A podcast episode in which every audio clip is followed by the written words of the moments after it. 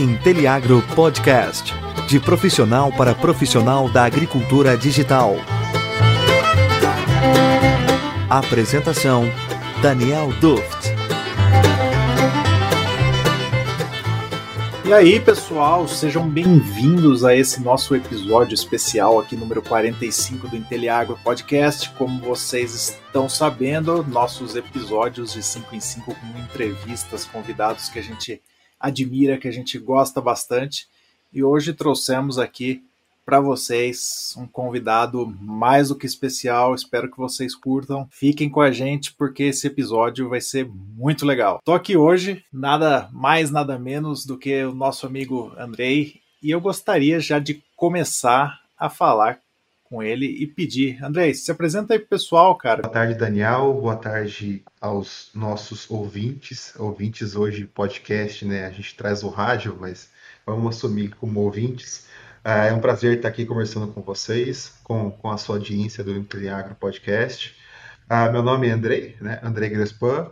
Eu sou engenheiro agrícola de formação, tenho vindo do campo, minha família é toda do meio rural e eu estou hoje como diretor executivo da Targos. Você viu que eu nem, nem quis falar porque engenheiro agrícola eu puxo uma sardinha, né? Então eu nem quis puxar aí pra gente não, não trazer, que eu gosto de trazer os engenheiros agrícolas aqui, legal pra caramba. Eu acho que você tem uma, uma história muito legal aí pra contar, né, cara? Eu queria que você contasse pro pessoal, então, aí do, da, do, da maneira que você escolheu primeiro é, a sua história com o campo, de entrar na engenharia agrícola, aí lá dentro as suas escolhas, até o momento que você chegou ao ponto de ver que teria uma oportunidade ali de empreender. Você pode contar aí pro pessoal? Claro, vamos lá. Bom, uh, voltar aqui um pouco a fita, né? Uh, eu, meus pais são produtores uh, de soja, oeste do Paraná, mais ou menos ali naquela região, divisa com o Paraguai, e assim não tinha como mudar muito longe, né? A, a, o fruto não cai muito longe do pé, né? Então, é, cresci no campo, né? Então eu a, a engenharia agrícola para mim foi uma opção assim meio que a primeira opção, né? Ah, quando chegou o momento de eu fazer a faculdade, eu tinha alguns outros projetos, né? Eu até prestei na época do vestibular, eu pensei em fazer é, a, a UFMG estava com curso novo de engenharia aeroespacial, que era mecânica com ênfase em voo, uh, mas acabou acabou não dando certo esses planos. É, era mais um hobby, eu acho. Eu teria mais ido por um hobby para essa área do que por vocação mesmo. E aí, em 2010, é, eu passo na Unicamp, e aí é, eu vim de, de um mundo em que é, aluno, aluno muito disciplinado durante o ensino médio, notas boas, e aí eu cheguei o primeiro semestre achando que que a vida ia ser igual o filme né, de Hollywood, de, de faculdade. E foi o primeiro choque né, de realidade, o primeiro choque com o mundo, você reprovar mais do que metade das matérias no primeiro semestre. Eu acho que esse é, esse é o primeiro. Te entendo, cara, te entendo. Eu acho que esse é o primeiro contato assim, com o mundo, né? Que você meio que, que sai da sua bolha, né? Então eu deixei. Ah, todo o meu círculo social para trás, né? Estava num ambiente novo e isso meio que quebrou assim um monte de paradigmas, né? Ah, e aí depois disso, é, mas nunca, mesmo com algumas reprovações, né? Isso nunca foi um fator impeditivo para eu chegar e falar não, não quero mais esse curso, eu não quero mais fazer engenharia agrícola, não, não é mais, não quero fazer marketing, nada contra marketing, pelo amor de Deus, mas nunca, eu nunca pensei em trocar de curso por conta disso. É, né, como você sabe, o curso da engenharia na Unicamp é bastante puxado, né, principalmente nos três primeiros anos, foi sofrido, foi sofrido, mas aí a gente chega naquele período que a gente começa ali para o quarto, quinto ano, olhar mais para as aplicações né, da engenharia agrícola como um todo. Ah, e nesse momento, eu acabei até fazendo a minha primeira iniciação científica é, bem tarde, né? Geralmente o pessoal puxa ali no segundo, no terceiro semestre, começa a puxar uma iniciação científica. Eu fui fazer isso lá no oitavo semestre. Ah, porque até, até então eu estava correndo atrás do prejuízo, né? E aí depois que eu tive tempo um pouco para parar. E aí a primeira iniciação científica que eu fiz ah, foi com o professor Angel Pontin, né, o Angel Garcia, lá do Laboratório de Instrumentação e Controle. Ah, e, e dali para frente eu, eu, peguei um amor pela coisa, né? Eu vi que a, a minha primeira iniciação científica, meio que o projeto já estava estava pronto assim, a linha de pesquisa, mas na segunda iniciação que eu fiz, uh, eu tive um pouco mais de liberdade, né? Eu já conhecia mais a, a, temática, a vertical dentro do laboratório, e a nossa segunda iniciação lá dentro, ela até gerou depois uma patente, né, pela, pela Unicamp, com o professor Angel, e aí eu vi que tinha uh, um campo a ser explorado dentro da inovação. Ali foi meio que o, a, a fagulha, olha, uh, dá para gerar a patente, dá para gerar, dá para fazer dinheiro de pesquisa, né? Dá para monetizar a pesquisa, porque até então para mim pesquisa era um, um, negócio assim, né? Colocado num pedestal e que aquilo vai ser feito e aquilo vai ser engavetado no final. E ali não, ali eu vi que entendi que é, do que você traz do laboratório, desenvolve no seu dia a dia com, com as temáticas de pesquisas, você consegue levar para o mercado. E ali foi o primeiro, né, o primeiro insight de desse mundo que depois veio a, a ser de fato a, a, minha empresa, enfim, mas a gente toca um pouco para frente nisso. Ah, bom, acabei falando bastante coisa aqui, né? É, eu vim a me formar em 2017, com, com, um aninho aí de defasagem, dois anos mais ou menos de defasagem, é, e nesse meio tempo eu também já estava tava estagiando numa empresa é, de, de consultoria em prospecção tecnológica, né? Então também tinha no meu dia a dia do estágio uh, tinha bastante coisa ligada a isso, né? A gente trabalhava bastante com patente, bastante com assessoria a, a empresas que buscavam linha de financiamento é, com editais é, de subvenção, e aí você coloca. Então, por exemplo, chegava para a gente uma empresa: olha, estou com um produto assim e eu quero colocar no mercado usando o recurso de subvenção. É possível? Aí a gente falava, olha, é, para você talvez uma linha é, FINEP sirva, vai te ajudar, então vamos montar um projeto assim, ou, ou para você um, um, projeto um pouco mais é, de pesquisa básica, talvez um projeto da é, FAPESP, enfim, ou com recurso CNPq. Então, ali no estágio também, é, foi um momento em que eu aprendi mais ou menos é, como é que funcionava para você hoje no Brasil, trabalhando com pesquisa, sabendo de fazer captação de recursos, né? Porque por mais que pareça escasso, né, a gente aqui no estado de São Paulo, é, basicamente o Sudeste, né? A, a gente é bastante privilegiado com, com fomento à pesquisa, né, inovação. E aí isso também me preparou uh, é, para eu fazer o que eu vim fazer depois.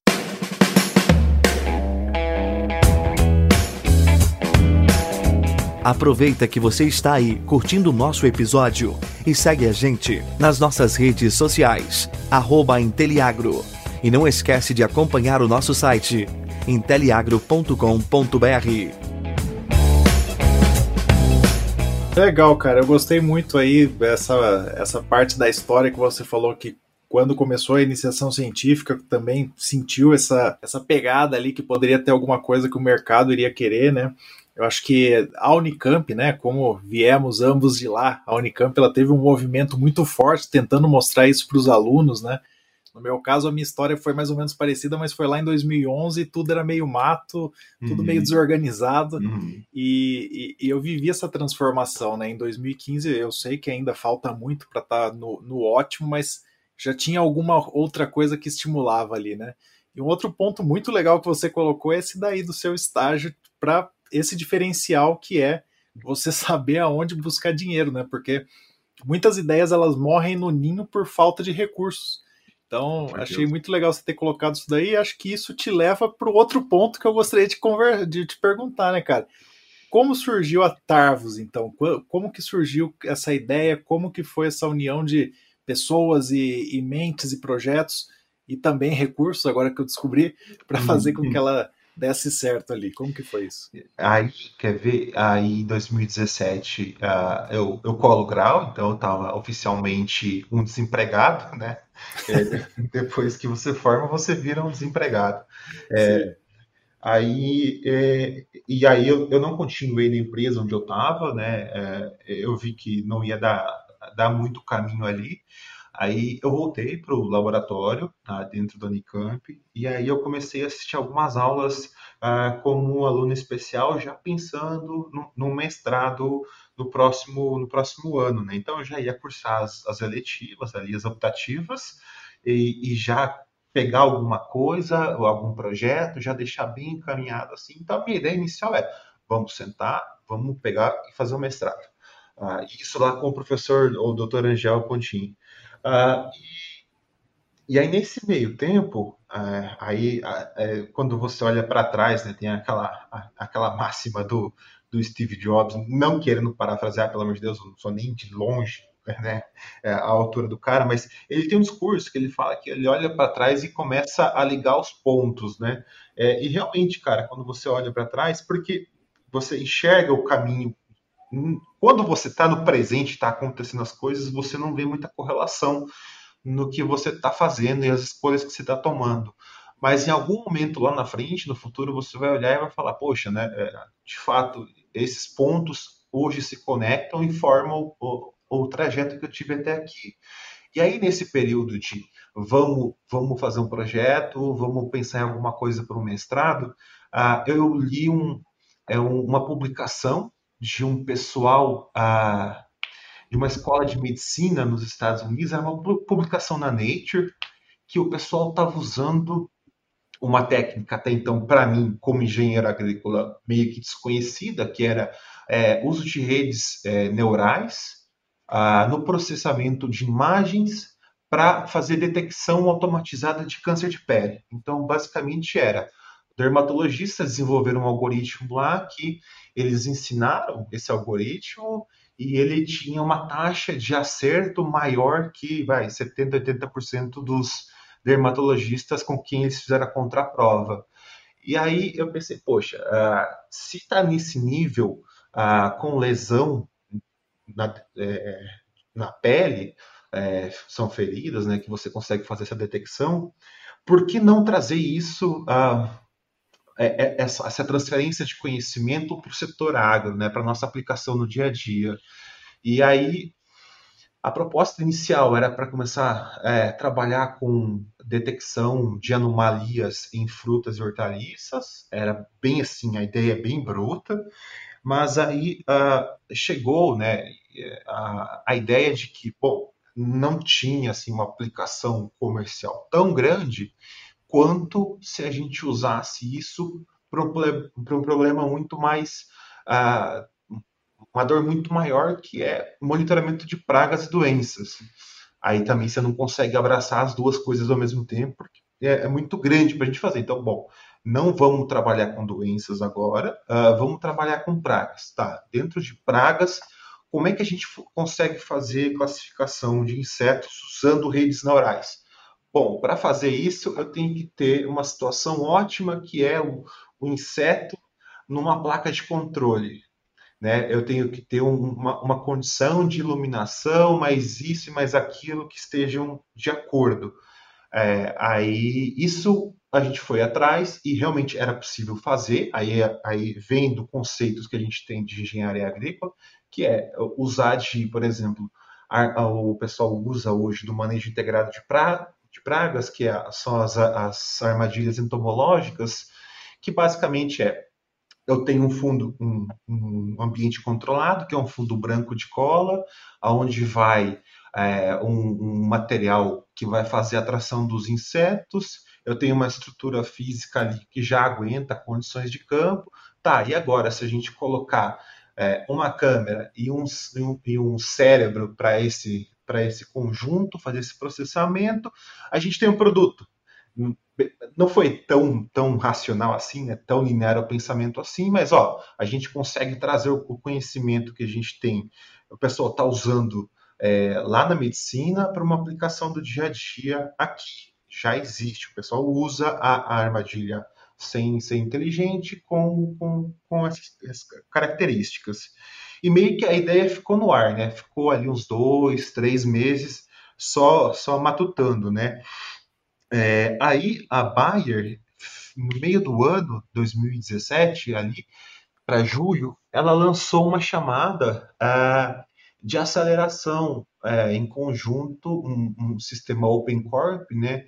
Que era para selecionar algumas startups para trabalharem durante quatro meses com eles com a temática monitoramento de pragas e doenças. E aí, de novo, né? Mais uma coisa assim que poxa, aconteceu, tá ali, eu vi essa chamada, uh, a gente não tinha mais do que um PowerPoint, geralmente o pessoal brinca que tem, tem, tem empresa que só tem um PowerPoint, a gente não tinha nenhum PowerPoint, né? A gente tinha, tinha três folhas de A4 que a gente respondeu lá, é, um questionário, olha, qual que é a sua ideia? Ah, minha ideia é fazer isso assim assado.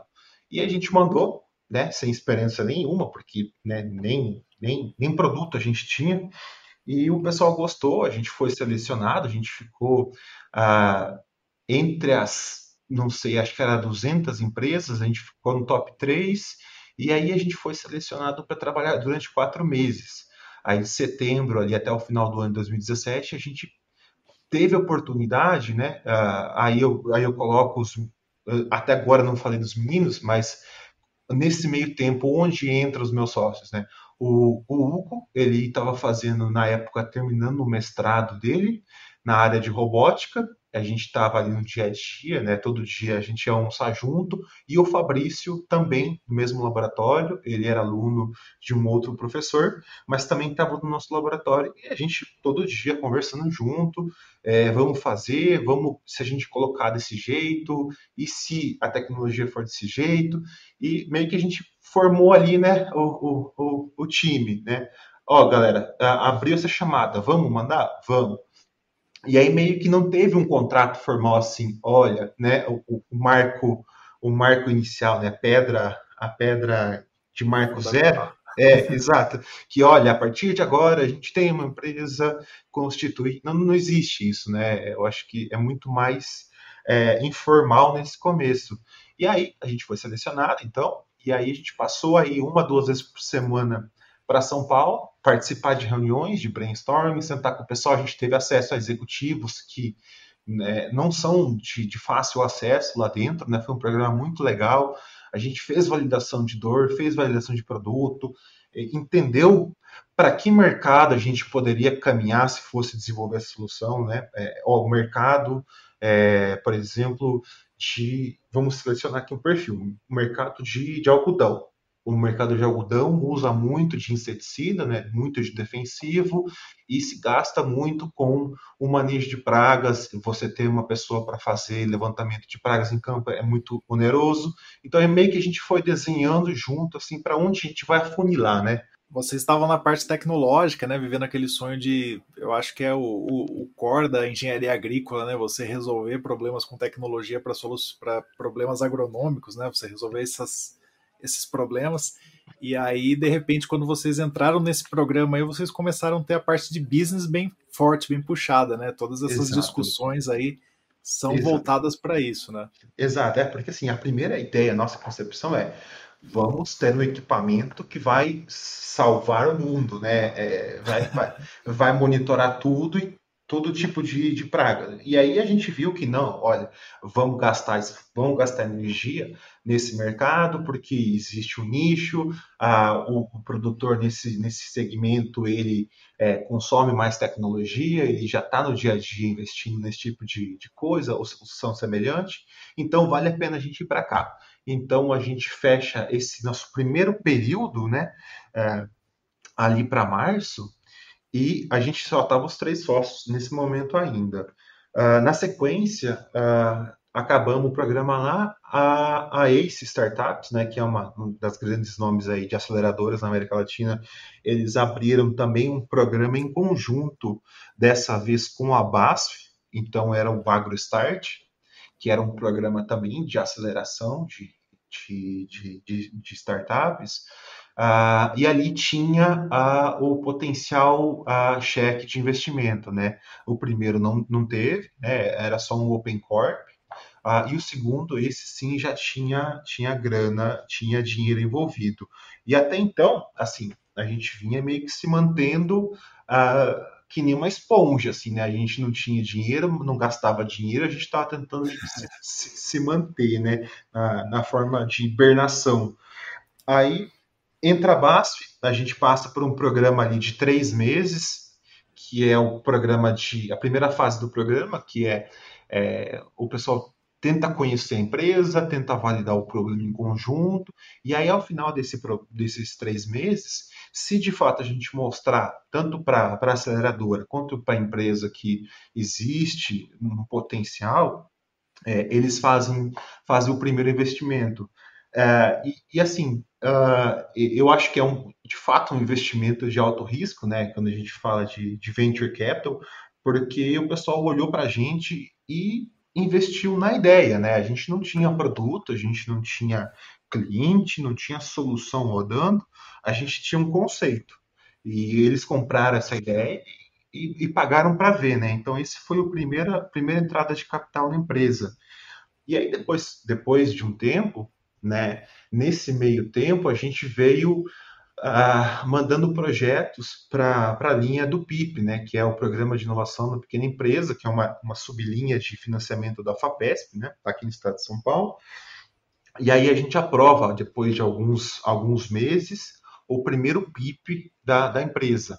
Era um PIP fase 1, e aí você tem uma limitação de, de até 200 mil reais, que é basicamente para você validar é, o problema e a solução, né?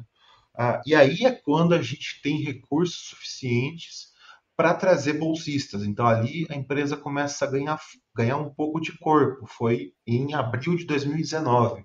Então foi quando a gente trouxe os nossos primeiros dois bolsistas, né? Então a gente passou de três para cinco. E nesse... Quase dobrou o time. um, um crescimento né, fantástico. uh, aí, uh, em abril, maio, a, a Samsung também a, a, chamou a gente para um programa de aceleração com eles, que é o Creative Startups, que eles também fazem um aporte, um aporte de até 200 mil reais, sem contrapartida né, de equity, então é um programa é, com meio que de subvenção.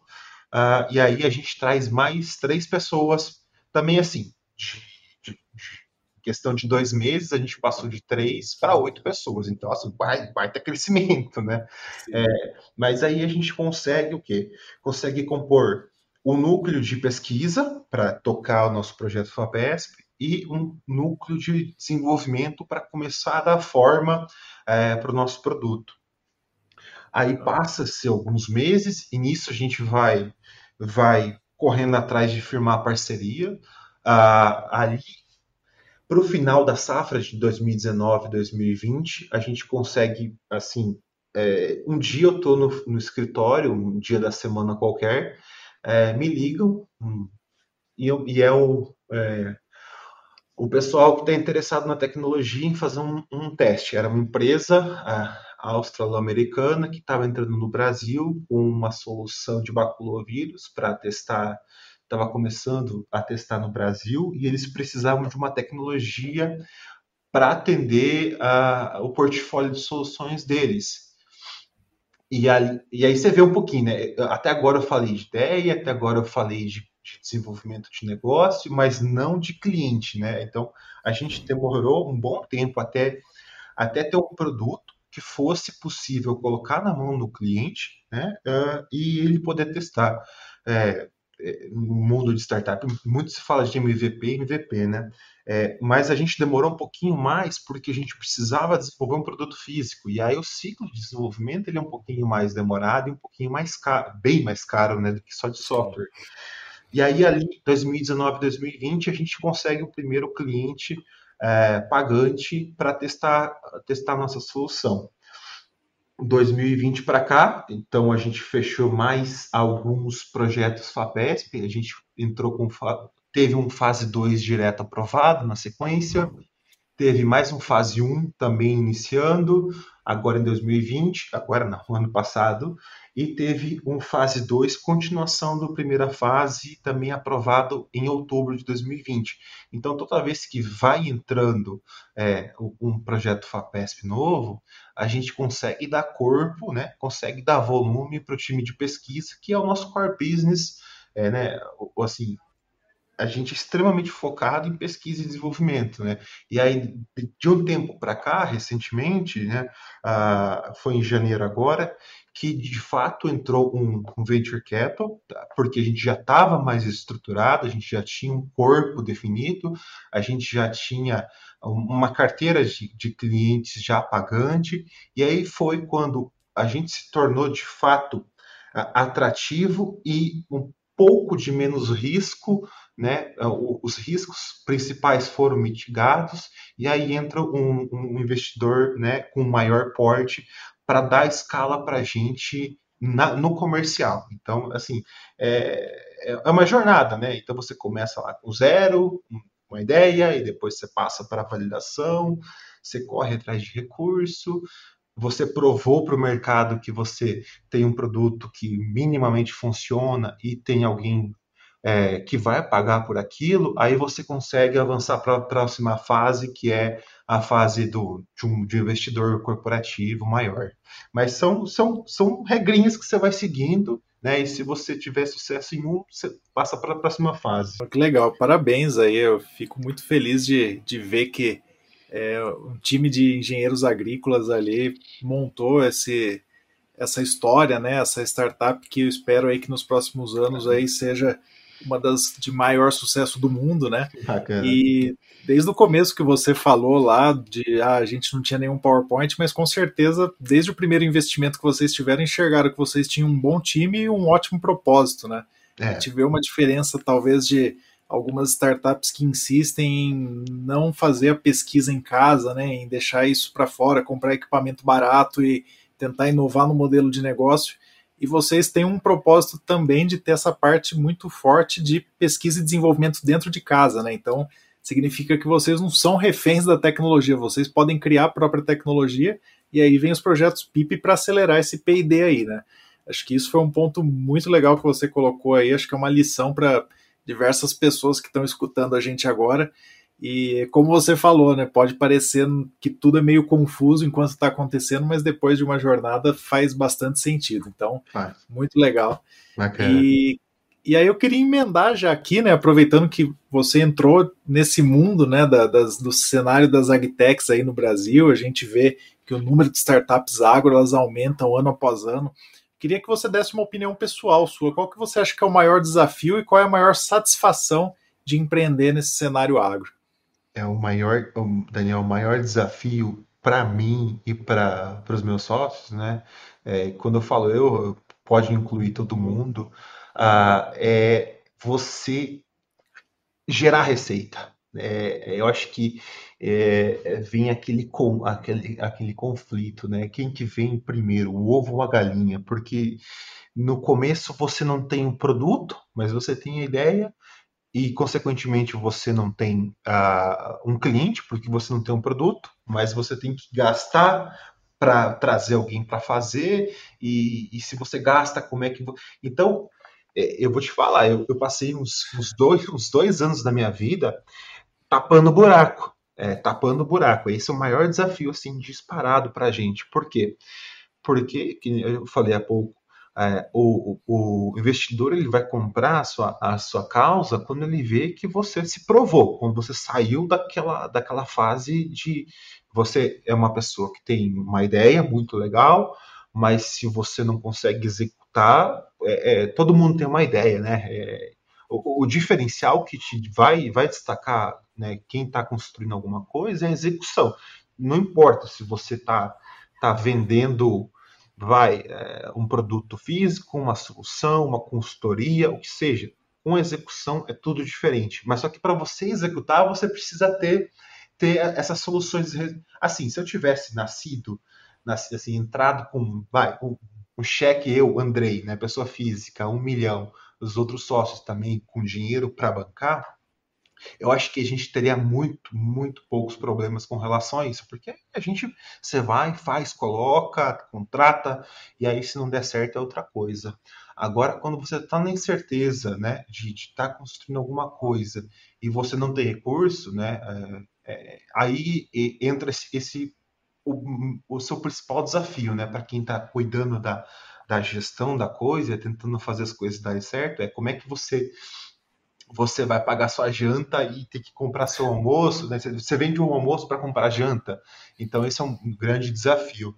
E acho que a maior satisfação, só para finalizar, Daniel, é, é, você ter, cara, de fato, a concretização daquilo que você sonhou. Eu acho que, assim, eu, aquilo que você idealiza no começo, e aí você, cara, é, de, de trabalhar de final de semana. A gente trabalha de sábado, de domingo, de rodar a semana inteira, e aí você vê as coisas acontecendo, e aí você vê o, o produtor ou, ou, quem seja com o produto né, rodando, e você tem um feedback positivo sobre aquilo, e aquilo eu acho que é a, a grande satisfação, é, é, acaba pagando por tudo aquilo que você, você acaba, acaba sofrendo no dia a dia. Legal, é ver de fato aquilo que você ali, aquele grande desafio que você passou de tentar deixar todos os pratinhos rodando ali ao mesmo é. tempo, né? E tendo que dar é. um jeito, mas a satisfação vem a hora que esses momentos chegam, que você vê a solução fazendo a diferença ali para o cenário agro, é né? muito legal. E aí você colocou para a gente também, né, que agora no início, uma notícia super recente, aí vocês tiveram um aporte, né, de dinheiro de um fundo de investimento e aí você deu uma pincelada aí pra gente que talvez vocês queiram apostar na parte comercial e tal, mas qual que é a, a ideia da Tarvos daqui para frente? Qual é o plano de vocês daqui para frente? É, exatamente, Daniel. O aporte entrou no momento uh, ah, para transformar e, e, e, fortalecer o nosso comercial. Então, até então, a gente vinha uh, desenvolvendo tecnologia, né, se preparando, aquilo que você falou, que a gente não fica refém da tecnologia, isso é uma coisa extremamente verdadeira, né? Porque uh, ninguém chega a ponta e fala assim, ah, qual que é o seu diferencial? Seu diferencial? Poxa, meu diferencial está aqui na, na essência da tecnologia e não é no modelo de negócio, né? Eu não vou ter um concorrente daqui daqui três meses que pode vir e, e, e levar tudo, né, por conta de preço. Então a gente é. se preparou até o momento que chegou o momento que a gente precisa escalar isso. E, e assim, sozinho a gente não, não teria condições. É, então, a entrada do capital ela é fundamental, né, para você estruturar é, todos os seus próximos passos. A, a, hoje a gente está construindo um roadmap né, de em algumas regiões né, limitadas ao Mato Grosso, algumas regiões, especialmente oeste da Bahia, a gente já tem operação e pretende expandir um pouco, Paraná, então ainda são, ainda a gente está numa fase que não é confortável o suficiente para a gente se dá o luxo de errar. Então, nesse começo, né, é, todas as decisões elas precisam ser bastante, é, é bastante ponderadas. Então, a gente está fazendo testes né, é, de escala Mato Grosso, e aí, se der certo, a gente vai expandindo para outras regiões, porque né, você pega esse Cerrado, é Centro-Oeste, é o tamanho de muitos países europeus juntos, né? Então, você tem que ir com calma para ir colocando o pé na água, sentindo a temperatura e expandindo com, de forma orgânica e consciente. Uh, e além disso, né, além do, do recurso financeiro, entra, entra o, o, famoso smart money, né, que é de fato é, você trazer mais gente que te ajude a construir, uh, a, a, enxergar a solução de uma maneira que às vezes o empreendedor ele está tão aficionado que o meu target, né, que o meu alvo é aquele tipo de produtor, é aquele perfil de, de, de cliente, e, e, ele não enxerga mais nada. E aí, quando você traz um, um outro sócio agora com, com, muito mais experiência, e talvez em mercados diferentes até, né, vivências diferentes, isso te ajuda né, a quebrar muita coisa. Você passa a ter mais, mais olhos né, para o negócio. Então, é, a gente espera isso. A gente espera esse ano é, consolidar é, de uma forma orgânica ah, nessas regiões que a gente vem atendendo com as soluções da Tarvos. Legal. Uma boa sorte. Que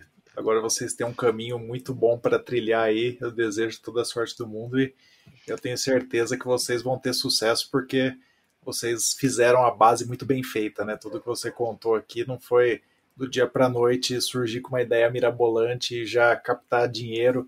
A gente até fala aqui no Inteliagro, né, a diferença entre o smart money e o take my money, que tem gente que sai lá, pega dinheiro de qualquer lugar, de qualquer jeito, e ter isso sedimentado, né? Você falou para gente que foi primeiro uma aceleração com um capital que entrava ali, depois na sequência alguns é, projetos PIP aí, que é um projeto de fomento à pesquisa, depois agora que você vai tentar expandir isso com um fundo de investimento. Então, com certeza foi uma trajetória muito bem feita que não tem nada para fazer desmoronar aí, né? Óbvio que todo negócio tem risco, mas eu tenho certeza absoluta que vocês trilharam isso da maneira mais correta e sensata possível aí.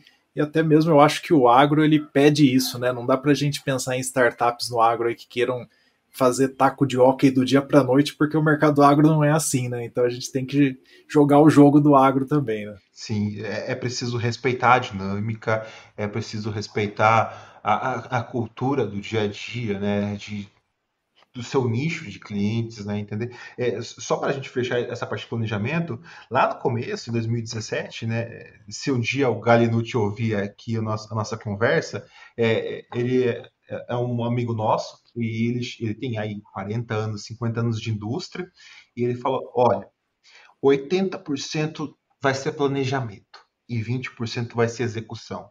E aí eu falava, pelo amor de Deus, Galinucci, 80% do, do, do, nosso ano de 2018, planejamento. Que jeito? Como é que eu vou viver? Como é que eu vou fazer as minhas coisas? Planejamento não dá, não dá dinheiro.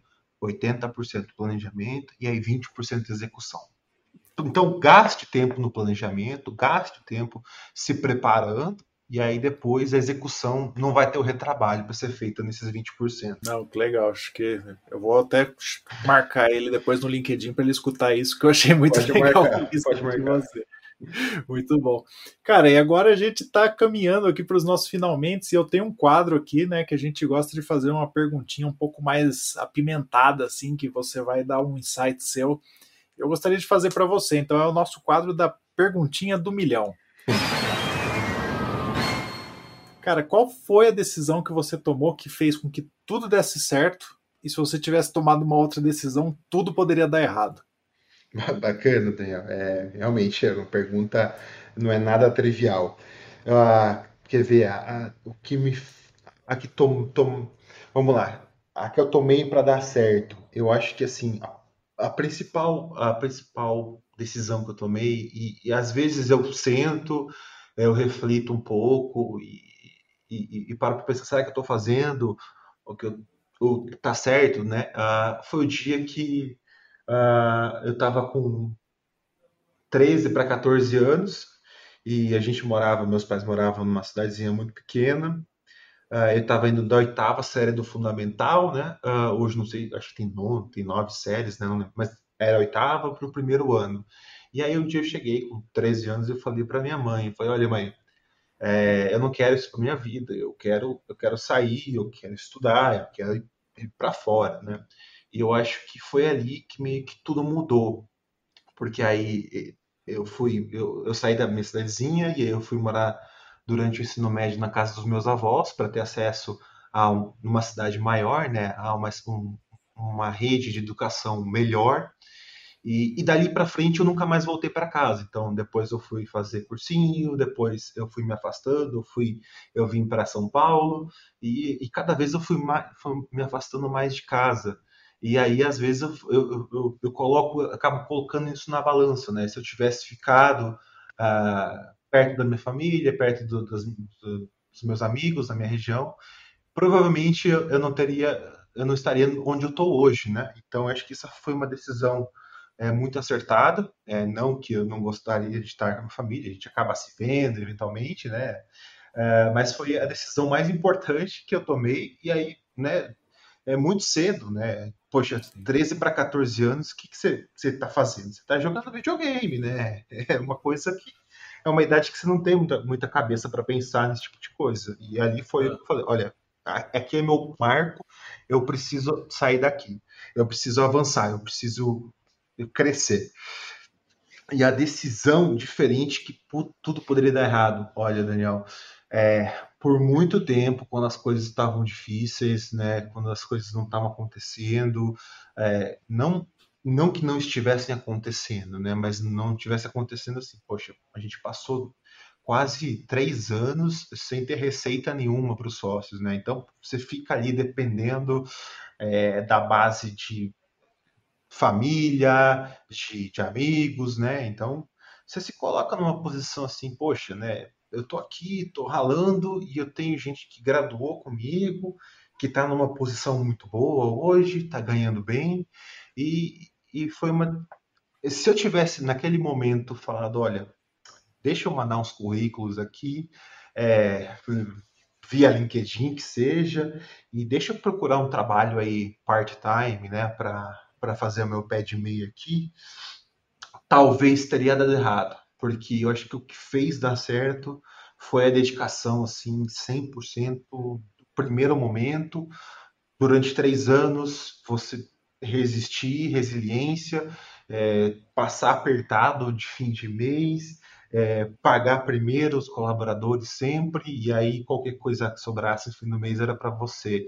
Então, isso eu acho que se eu tivesse tomado essa decisão de deixa eu colocar um pezinho em outro lugar, talvez tivesse dado errado. Que legal, que legal. Gostei disso. Eu fiz o, o oposto e deu errado. Então eu te digo que daria errado sim. Acho que esse foco foi algo que, que valeu a pena aí. Você está vendo, você está colhendo agora os frutos aí dessa jornada. E legal, gostei muito dessa história aí que é, quando você é muito jovem também, essa decisão envolvendo principalmente família, acho que muito legal, você teve a maturidade naquele momento para saber que você tinha uma história para trilhar. E muito legal, gostei muito de saber disso daí. Bacana. Cara, chegamos aqui ao nosso final, infelizmente. Gostei muito aqui de conversar contigo. Acho que foi um papo bem legal. A gente quer trazer aqui histórias muito boas e eu tinha certeza que você tinha uma história muito legal para contar para o pessoal. Como eu falei, vindo lá da Faculdade de Engenharia Agrícola da Unicamp, a gente sente um orgulho especial né, de, de ver hum. dando certo. A gente tem essa vontade de querer falar para o mundo e fiquei muito feliz aqui de conversar com você. Muito obrigado. Eu que agradeço a oportunidade, Daniel. Foi um prazerzão. A casa está aberta aqui para vocês também, tá? E sempre que precisar, a gente está tá à disposição. Uh, feagrinos que estiverem ouvindo a gente também, a casa está aberta para vocês. É, passar aqui, tomar um cafezinho, bater papo, colocar as coisas em dia. A casa é, é de todos os nossos amigos e colegas feagrinos.